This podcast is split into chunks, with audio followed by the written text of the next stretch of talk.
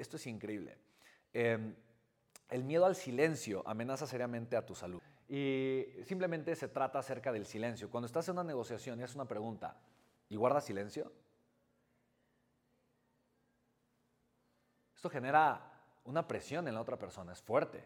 incrementa el ritmo cardíaco, la gente siente presión, por eso dice, se amenaza seriamente tu salud, eh, incrementa la presión sanguínea y demás. Entonces, cuando, cuando tú haces una, una, de verdad, los silencios en las negociaciones son súper poderosos, sobre todo cuando son silencios en donde tú pones como en el spotlight a la persona, ¿no? Cuando tú dices, oye, a ver, le haces una pregunta y te quedas callado, ¿no? O respondes con una pregunta eh, fuerte, severa. Eh, eso obviamente eh, y guarda silencio.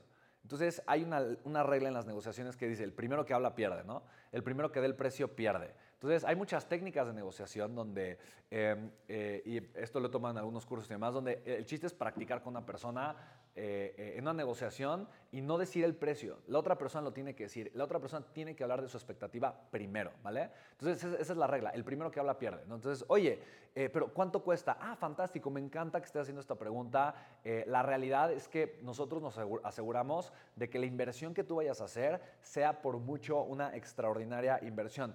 Cuéntame, ¿cuál es la expectativa que tú tienes de inversión? O sea, ¿cómo cuánto estás pensando tú gastar?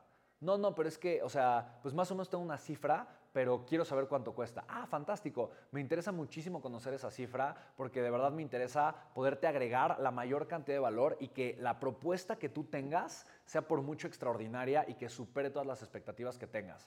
Ah, ok, vale. Bueno, sí, sí, está bien, pero eh, no, entonces este, este podría ser un ejercicio. Pero me interesa entonces eh, saber más o menos cuál es tu rango de precios. Eh, también yo más, más, o menos para saber y decirte, ah, mira, la verdad es que nosotros nos podemos adecuar a las necesidades que tú tengas, pero a mí sí me gustaría, por ejemplo, saber el impacto económico que esta negociación puede tener en tu negocio o en tu empresa, de tal manera que la oferta que yo te hago o, o la propuesta que yo te haga por mucho pueda cumplir esos objetivos y más. Y que obviamente es una propuesta que asegure la rentabilidad en tu negocio. Entonces, si te das cuenta, yo puedo continuar una hora haciendo esto, ¿no? Pero normalmente si estás conversando con una persona eh, y estás buscando una negociación, la persona te va a lanzar su expectativa. Hay veces que, por ejemplo, me quieren contratar por una conferencia, ¿no?